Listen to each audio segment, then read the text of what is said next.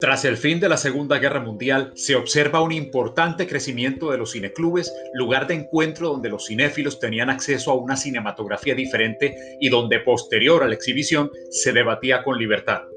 En 1951, junto a Jacques Duanel Balcross y Joseph Marie Loduca, André Bazin funda la revista cinematográfica más prestigiosa del mundo, Calle du Cinéma, que expresa en sus líneas una mirada crítica y renovadora sobre el cine de su propia época. El comienzo de Calle du Cinéma está íntimamente ligado a esta actividad, ya que la revista surge a causa de la necesidad de estos cinéfilos y críticos de expresar lo que piensan acerca de las realizaciones de la época, si bien en la sociedad existían antecedentes en revistas como la Revue de Cinema y L'Écran Français, que para entonces habían desaparecido. Bienvenidos al tema La conformación de una revista, la mirada de la crítica francesa a los autores del cine norteamericano.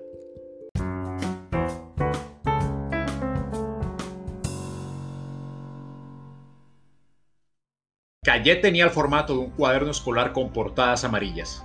En sus comienzos, un grupo de jóvenes críticos, entre los que se encuentran Eric Romer como editor y Jacques Rivet, Jean-Luc Godard, Claude Chabrol y François Truffaut en la redacción, todos dirigidos por André Bazin, critican las formas del cine francés del momento.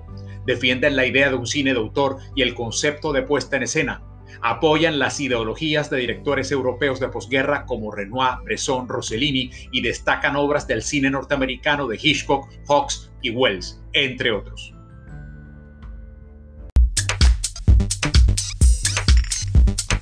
Entre las publicaciones de 1954 se encuentra un texto que sería el detonante para la realización cinematográfica francesa de los próximos años, La Nouvelle Vague Truffaut escribe el artículo Una cierta tendencia del cine francés, donde critica al cine galo por su industrialización y su función académica.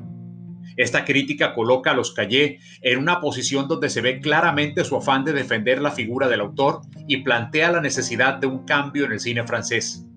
Truffaut establece una doctrina de política de autores, y hablar de cine de autor es indicio de cambiar el estatuto del cine, si bien muchos critican que la nueva ola lleva a monopolizar el estilo de algunos filmes. Truffaut dice que no tiene intenciones de repetir siempre lo mismo y afirma, si hay relaciones entre mis filmes, fue en contra de mi intención. Yo hago todo lo posible para crear filmes distintos entre sí. Tengo miedo de contar siempre lo mismo, pero sé perfectamente que en el fondo siempre surge lo mismo. El término nueva ola surge de una encuesta periodística realizada entre la juventud francesa y no tardó en aplicarse a los nuevos cineastas. Cada realizador trabaja el punto de vista con subjetividad y con la ayuda de las nuevas tecnologías logran que su estética se imponga. Los realizadores rechazan las estructuras generales de la época ya que las creían excesivamente académicas y defendían la espontaneidad, el rodaje en exteriores, también desean expresar en la pantalla su talento de autodidactas, recurriendo a veces a la improvisación.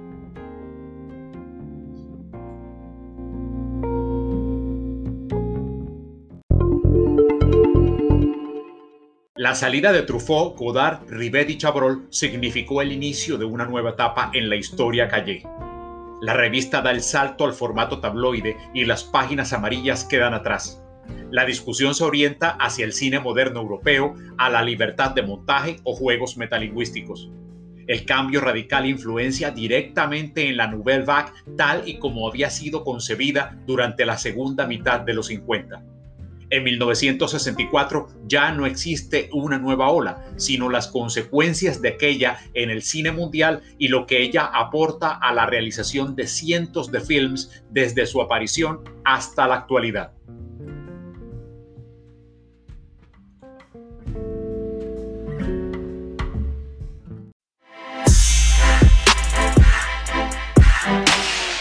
El historiador y crítico Carlos Heredero publica en un artículo del diario El País, por haberse dejado atravesar durante toda su existencia por los debates más apasionados y por las corrientes culturales que germinaban en la sociedad de cada época, por su empeño constante en generar un pensamiento crítico y reflexivo sobre el cine de su propio tiempo, por su lucha irredenta y no conformista para abrir espacios al cine más vivo y más sincero de cada momento. Hijos de Calle du Cinema.